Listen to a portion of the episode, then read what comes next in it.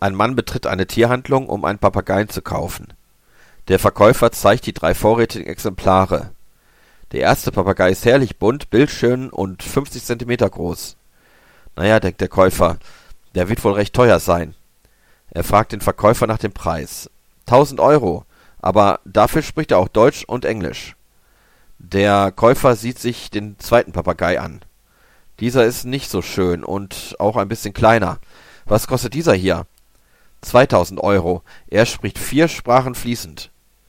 Dies ist dem Käufer natürlich auch zu teuer und er sieht sich den dritten Papagei an, der ein bisschen mickrig und zerrupft auf der Stange sitzt. Der Verkäufer nennt ihm den Preis. 3000 Euro. Und was kann der? fragt der Käufer. Hab ich noch nicht rausgefunden, aber die anderen beiden sagen Boss zu ihm.